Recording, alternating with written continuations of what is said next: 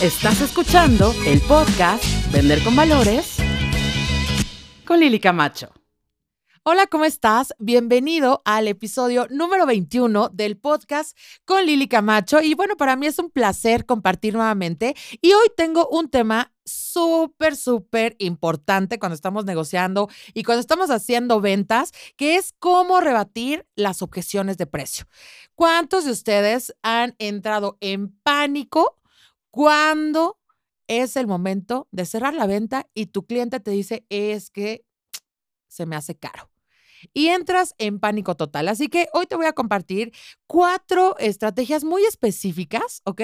Que te van a empezar a crear un resultado totalmente diferente si decides empezarlas a poner en práctica. Y la primera es cuando te refieras al precio, por favor, por todo lo que, o sea, por todo lo que más amas, no digas caro o barato. Tienes que evitar por todos los medios decir esas dos palabras terribles. ¿Por qué? Porque caro lo asociamos con algo inalcanzable. ¿No? Con algo que a lo mejor si tú tienes, eh, o sea, si la persona que está enfrente eh, tiene eh, a lo mejor algunas creencias limitantes acerca del dinero o tiene cierto sentido de escasez, no lo sé, probablemente si le dices caro, pues le puede generar una sensación de que no, no es para él, ¿ok? Entonces evita decir esa palabra y también el otro contraste es barato. Recuerda que barato se asocia con poca calidad con cosas chafas. Entonces tú a veces a lo mejor por desesperación puedes decir, no, no, no, pero mira, está súper barato lo que yo te estoy ofreciendo frente a la competencia y lo único que puedes estar generando es mucha inseguridad por parte del comprador de decir, bueno, pues, ¿por qué será tan barato? ¿No? O sea, probablemente la persona prefiera comprar algo de calidad que, pues, eh, arriesgarse comprándote algo que al final le va a salir más caro. ¿Has escuchado esa frase de que lo barato sale caro? Entonces, imagínate, en esa misma frase están englobadas las dos palabras que tienes que evitar. ¿Listo?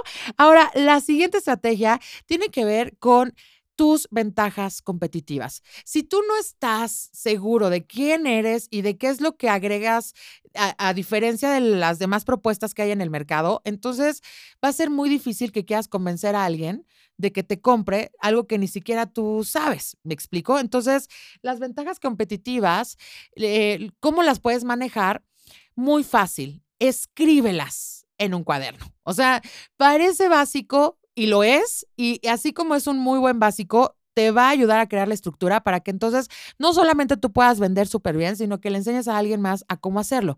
Entonces, imagínate que estás en el teléfono o en una videoconferencia e incluso en una, en una venta uno a uno y de pronto te hacen una objeción de precio y tú porque se te suben las emociones, no has trabajado tu inteligencia emocional, no has venido a uno de mis talleres o has tomado alguno de mis programas, por lo cual, o sea, reaccionas a todo y te, lo tomas todo personal y entras en pánico.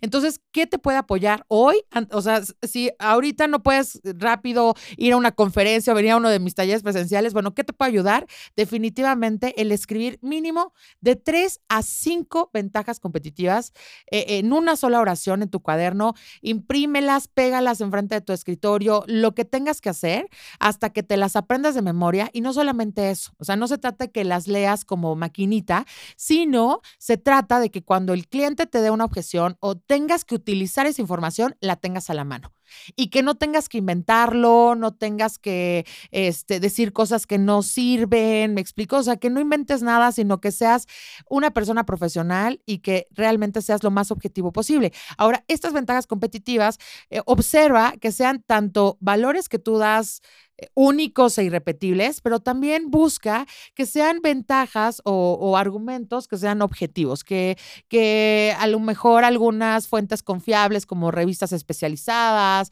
expertos, eh, análisis de algunas, por ejemplo, hay estudios que hacen ciertas universidades de negocios. Entonces, que tú tomes ese tipo de valores objetivos te va a permitir que tengas una presentación mucho más efectiva y que puedas concientizar de, mejor manera al, al prospecto para que pueda ver lo que no está viendo.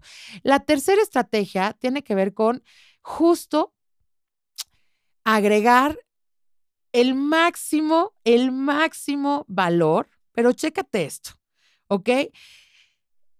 Tienes que agregar un valor que tenga que ver con el servicio, o sea, que sea un servicio rápido, que sea además, eh, que sea fácil, que sea espectacular, o sea, que creas experiencias que sean inigualables. Y créemelo, para crear experiencias de esa magnitud no requieres mucha inversión. O sea, tú puedes hacer que la experiencia sea magnífica con poco presupuesto. Puedes hacer dinero sin dinero, porque a veces tiene que ver con amabilidad, con el trato con la persona, con la puntualidad, ¿ok? Con esa parte intangible que solamente puedes crear como ser humano y que tiene que ver con tus valores personales. Entonces, por favor, enfócate muchísimo en poder hacer una experiencia dinámica, rápida. Si estás haciendo ventas por teléfono, no tardes mil horas. Aplica la regla 80-20. Acuérdate que los vendedores profesionales no, no platican, hacen las preguntas. Así que por favor, sé dinámico, ahórrale tiempo a la persona, no le digas cosas que no quiere escuchar, a nadie le interesan tus problemas ni los chismes, ¿ok? Tú estás para servir, enfócate directamente a responder lo que te preguntan y a resolver el problema, ¿ok? Y recuerda, hazlo alegre, dinámico, divertido y crea experiencias inigualables. Y la última estrategia para las objeciones de precio justamente tiene que ver con dividir el, pequeño, el precio en pequeñas fracciones. Y ¿Por qué me refiero a hacer este juego? A lo mejor dirás, Lili, pero es que yo vendo algo de 150 mil dólares. No importa, divídelo entre el financiamiento que se le va a dar, entre, por ejemplo, entre seis meses y luego esos seis meses divídelo en, mira, vamos a ver cuánto estarías pagando por día. Mi recomendación es, aunque estés de forma remota, en un teléfono o en una videoconferencia, saca la calculadora, saca tu teléfono y haz la división. Aunque el número sea muy sencillo y lo puedas hacer mentalmente, si quieres que esta estrategia funcione, tienes que hacer el teatro, ¿de acuerdo? O sea, tienes que sacar la calculadora.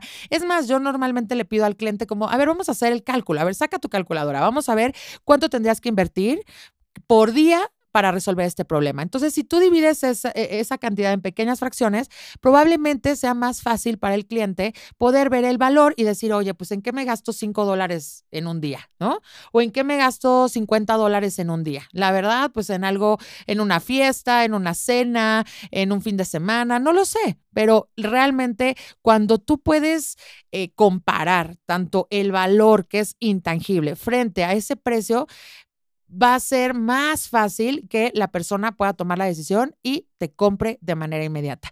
¿De acuerdo? Así que espero que te hayan gustado estas estrategias. Te las voy a volver a repetir todas para que las tengas súper claras. Y lo más importante es que te atrevas a elegir una de ellas y la pongas en práctica. Así que recuerda, la primera es cuando te refieras al precio, evita por todos los medios decir caro o barato. Es mejor decir precio adecuado, ¿ok? O busca las maneras, mándame tus comentarios de qué te gustaría eh, decir o cómo lo manejas tú, pero recuerda, las dos palabras que están prohibidas es caro y barato.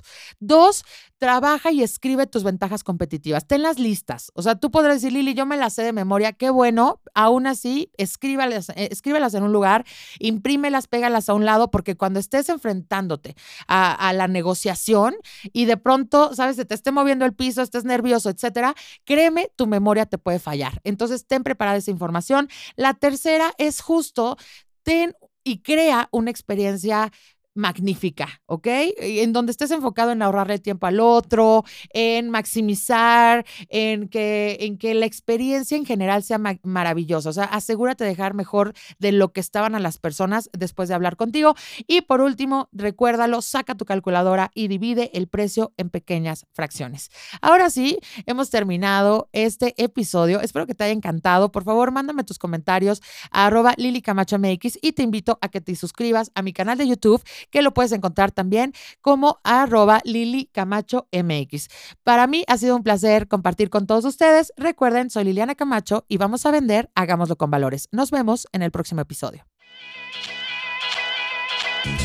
Te espero en el próximo episodio del podcast Vender con Valores con Lili Camacho.